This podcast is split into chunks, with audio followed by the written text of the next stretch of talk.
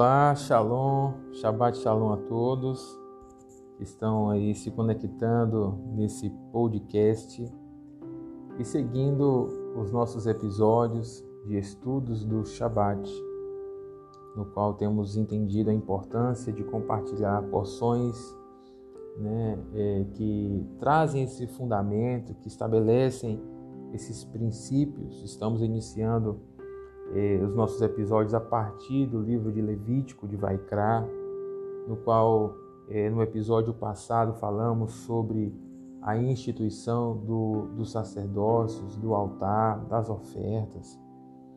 E hoje vamos seguir nesta linha de ensinamento. E o tema desta porção desse sábado no hebreu é tizav, que significa ordena, ou seja, nela vamos estudar como tudo foi ordenado no serviço sacerdotal. É importante saber que Deus, né, o Pai, o nosso Criador, tudo que fez, fez segundo uma ordem. Né? A ordem é, que ele estabeleceu no princípio é para que alcance o propósito sem distrações, sem desperdícios, sem perdas. E por isso ele nos enviou a sua Torá, a sua palavra, porque a palavra do Pai é que ordena. É, todos nós precisamos ordenar áreas em nossa vida e nós sabemos disso. E é através da palavra, né, não só de ouvi-la, mas de tomar consciência, de aplicá-la, é que experimentamos essa ordem. Certo dia, Davi disse, no Salmo 119, versículo 139, Davi disse: Ordena os meus passos em tua palavra, para que nenhuma iniquidade, nenhuma maldade, nenhum caos, nenhuma desordem né, venha sobre mim. Porque tudo aquilo que está fora da ordem, que está desordenado, tem uma tendência né, a se destruir, tem uma tendência a fracassar, tem uma tendência a se arruinar. Assim como o manual de uso de qualquer equipamento que adquirimos, né, tem a finalidade de dizer como aquele equipamento ele foi desenhado, foi projetado, como se deve ser usado corretamente. E se nós ignoramos isso, corremos um risco de danificar esse equipamento e de perder total é, acesso a ele. Então a palavra de Deus é esse manual que vem para ordenar as nossas vidas, para que possamos alcançar tudo aquilo no qual nosso Pai Celestial tem planejado e tem ordenado, estabelecido sobre as nossas vidas. Então, falando desse estudo, dessa Shabat, ordena, vou começar dizendo que todos os dias, como lemos no, no estudo passado, foi instituído as classes de ofertas né? E quando fala de oferta, não está falando de dízimo, não está falando de primícia, oferta. Né? Isso são assuntos à parte. Né? Como falamos, dízimo é uma porcentagem é, sobre a colheita, a décima parte. Por isso o nome dízimo no hebreu é maaser.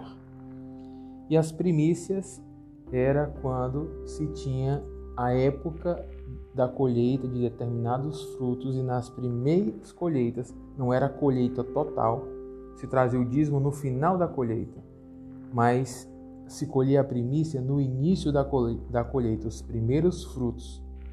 Quando estamos se falando de colheita, não estamos falando de colheita de um dia, colheita de semanas, né? Imagina um, um agricultor, um grande agricultor com muitos metros, quilômetros quadrados de plantação, não tem como colher tudo em um dia. Então, o primeiro dia da colheita ele separava as primícias e no final da colheita, então ele separava o dízimo. Assim era calculado.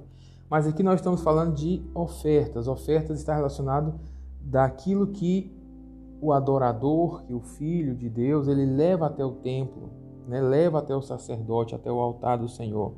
E como falamos nas classes passadas, talvez algumas pessoas aqui não acompanharam ainda ela, aconselho a voltar nela no nosso episódio anterior e ver que existem classes de oferta: ofertas animais, ofertas vegetais, ofertas pelo pecado, consciente, né, involuntário, mas também os pecados gravíssimos. Esses tinha que envolver também a restituição, não só trazer uma oferta ao altar, mas tinha que restituir também a pessoa que foi prejudicada.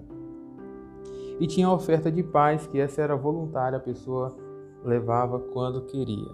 E podia escolher se era um animal ou um vegetal dentro das suas posses, da sua, da sua condição financeira. Mas o Eterno instituiu, ou seja, ordenou que todos os dias deveria ter korban olá, né? Ou korbanote, a palavra, o final note, o sufixo note, ou muitas vezes in, no hebreu é plural. Korban singular, korbanote é ofertas no plural. Olá, quando fala korbanote ou korban, olá como falamos na classe anterior, no episódio anterior, é sacrifícios ou ofertas de animais. Então, o Eterno instituiu que se realizasse corbanote olá com cordeiros. Ou seja, cordeiro era os Qual é a diferença do cordeiro para o carneiro? Que o cordeiro ele tinha que ser é, é o mesmo animal, só que em, em etapas diferentes. O cordeiro ele é um carneiro de até um ano no máximo, né? E nesse caso tinha que ser um cordeiro sem mancha, sem defeito, né? Tinha que ser um cordeiro realmente bom para se levar até o altar.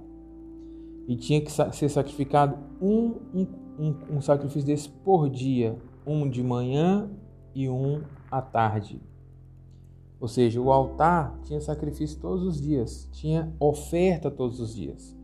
Eu já falei aqui que eu não gosto muito de usar o nome sacrifício porque dentro da nossa cultura não cai bem, porque o sacrifício fala muitas vezes na, na nossa cultura de um, um alto sacrifício, de algo custoso. Por isso eu gosto de falar de oferecimento, de oferta. Tinha que ter oferecimentos de oferta todos os dias. Algo que era voluntário um de manhã e um de tarde.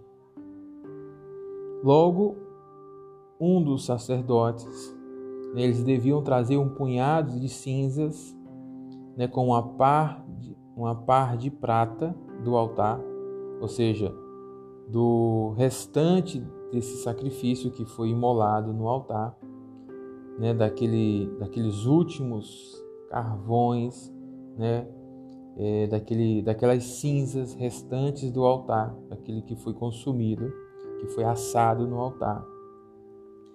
Então, aquelas cinzas, o sacerdote tinha que subir no altar, porque o altar era grande, tinha que subir com uma rampa, subir lá em cima, e o altar do sacrifício animal, né? Porque tinha um altar de ouro, que ele é pequeno, que onde fazia as orações era dentro do templo. Esse ficava na, no pátio.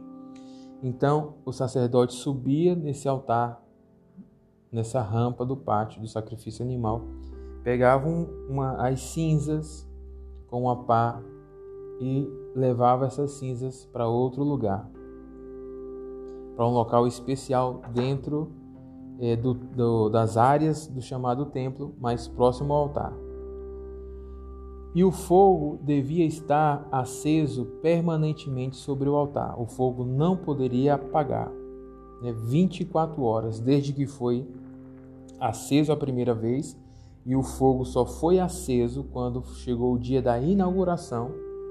Né? O, o primeiro templo que foi construído é o taber, chamado Tabernáculo Móvel, era uma tenda móvel no deserto que foi conduzida né, por, por Moisés, essa construção, e juntamente com outros cooperadores. E logo depois o tabernáculo né, fixo, né, que é chamado também de Templo de Jerusalém, já em Jerusalém, chamado também de Templo de Salomão. Então, somente duas vezes né, esse altar ele foi aceso né, é, inicialmente. Quando se acendeu, é, não era o fogo não vinha de homens, não era um fósforo, um isqueiro, não era um, um, uma técnica humana de acender fogo, esse fogo vinha dos céus, né? Deus enviava fogo do céu, assim como foi com o profeta Elias. Só que o altar precisava estar preparado corretamente. E esse fogo ficava queimando 24 horas por dia. Então, os, os judeus, os filhos de Deus, né, os, os sacerdotes, eles não se preocupavam com o fogo, eles se preocupavam com a lenha, em manter o fogo aceso. Né? E isso durou mais de 100 anos, essa, esse primeiro fogo que foi aceso, até ter é, a, a, construção do templo físico, né, no tempo de Salomão, e aí se repetir também esse grande feito. E esta lenha, ela representa né, o estudo da palavra, representa é, as boas práticas, porque o fogo é a presença do Eterno em nossas vidas. Isso vem do alto, isso vem do céu. Ninguém consegue acender isso no nosso coração. Essa chama, esse fogo, esse amor, essa paixão, esta fé, isso vem do alto. Né? E o que podemos aprender com esse fogo que ardia constantemente sobre o altar, sobre o misbé? É, os sábios ensinam que todos os filhos de Deus têm um fogo no coração de santidade, de amor na sua alma, né? E tem que se manter isso acendido. É, infelizmente, muito se usa essa linguagem, o primeiro amor, né? Porque o fogo foi aceso e aí a pessoa está lá é, envolvida, está lá é, é, envolvida com tudo que, que o Espírito Santo está fazendo e depois, às vezes, se distrai, esfria. Por quê? Porque descuidou do fogo do seu coração que foi aceso. É nossa responsabilidade manter essa chama acesa. Como eu mantenho essa chama acesa? Estudando a palavra, alimentando-se da palavra, porque isso vai produzir fé.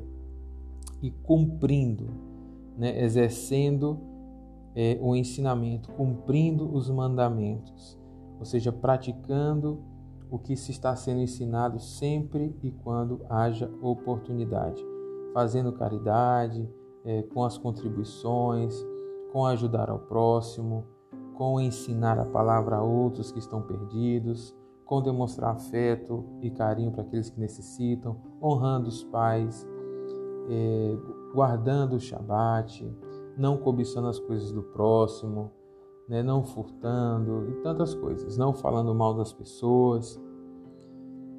E quando eu estou fazendo isso, eu estou é, enchendo o meu altar pessoal, que é o nosso coração, com a lenha.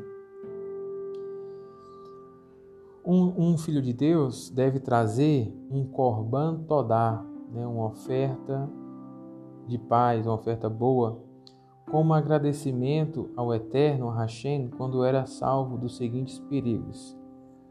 Ou seja, a parte de, de oferecer algo é, simplesmente por uma expressão de amor, de carinho, de gratidão, deveria oferecer algo de forma específica quando é, saía de quatro perigos: quando saía do cárcere, quando era curado de uma enfermidade perigosa quando você voltava de uma viagem pelo mar ou quando cruzava o deserto e voltava a salvo.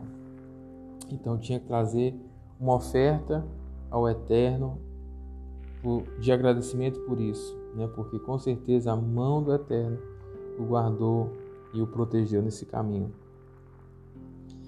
Então, nessa porção, nos ensina que antes de comer carnes, para que elas sejam saudáveis e santas, caixa, além de fazer a serritar, que é o corte na jugular para extrair, para tirar todo o sangue né, da carne, devemos tirar também certas partes de sebo do animal, né, gorduras impróprias que estão proibidas.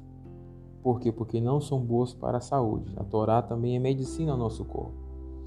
Então, além disso, nos diz que devemos, não devemos consumir sangue que se encontra dentro da carne. Por isso que após fazer todo a preparação da carne para consumi-la, para colocar no fogo, seja cozida ou seja na churrasqueira assada,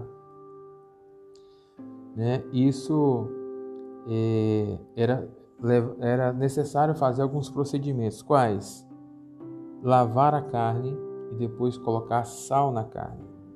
Muitas pessoas que são amantes do churrasco vão achar que isso aqui é totalmente um conselho errado, porque se, se lava a carne e tira o suco da carne, né? Mas aqui não está falando de tirar o suco, está falando de tirar o sangue, né? O sangue da carne. Por quê? Porque o sangue não é alimento. Né? O, sangue, o, o sangue no alimento contamina o alimento.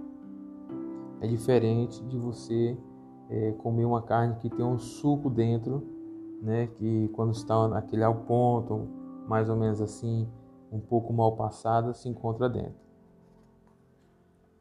E colocar o sal, né? lavar e colocar o sal. Eram os procedimentos para que a carne, o alimento, se tornasse kosher ou kasher, santo. Hashem ordenou, ou também pode ser puro, né? O Eterno ordenou que no dia que o povo se reuniu para inaugurar o tabernáculo móvel, que se chama Mishkan no hebreu, é, o povo se reunisse durante sete dias nesse, é, nesse dia da inauguração, que ocorreu no primeiro dia do primeiro ano do primeiro mês do calendário bíblico. Ou seja, um ano depois que o povo havia saído do Egito, né? nesse primeiro ano, depois que eles receberam a Torá, né? que foi mais ou menos 50 dias depois que saíram do, do Egito, quase três meses ou três meses por aí, é, dentro da, do, dos meses né, é, do calendário lunar, do calendário bíblico, que não são 30, são 28, 28 e algumas horas. E também, é, depois que receberam a Torá, pouco tempo depois, eles chegaram a construir o tabernáculo móvel. Entretanto, depois que construíram, não utilizaram até chegar o momento da inauguração. Ou seja, construíram o tabernáculo e esperaram mais um tempo, por volta de mais três meses aí, até poder inaugurar o tabernáculo, que ocorreu no primeiro dia, no primeiro de Nissan é, do ano que eles saíram. E nesse dia foram sete dias de inauguração.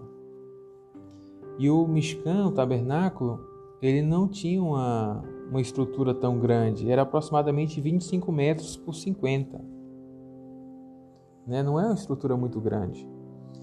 E um lugar pequeno assim, para que todos pudessem entrar, Moisés ficou muito preocupado de como iria fazer esse milagre.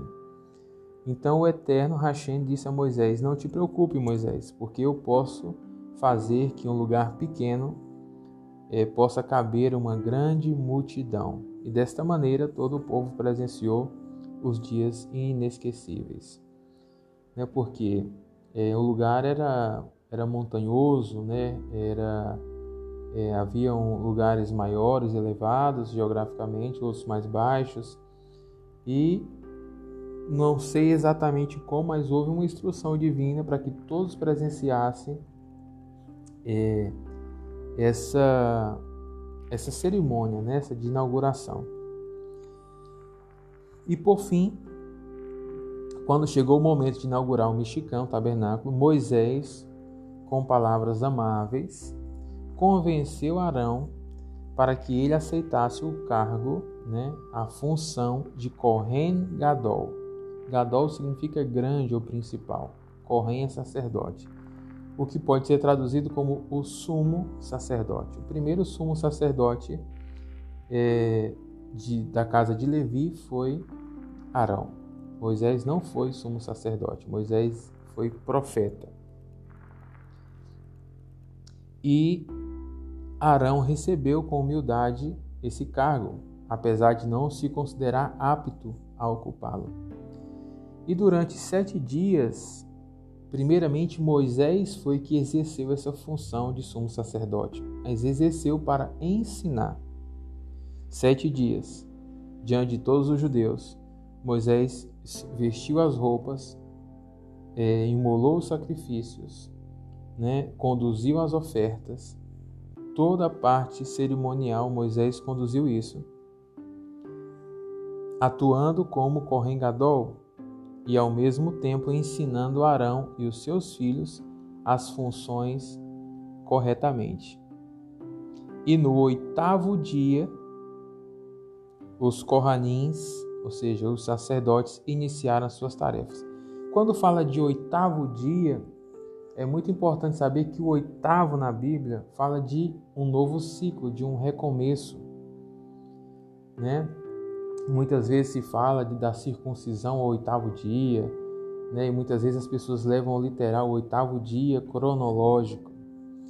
Só que o oitavo fala de um fechamento de um ciclo que encerra no sete para o início de um novo ciclo da semana, que é o oitavo.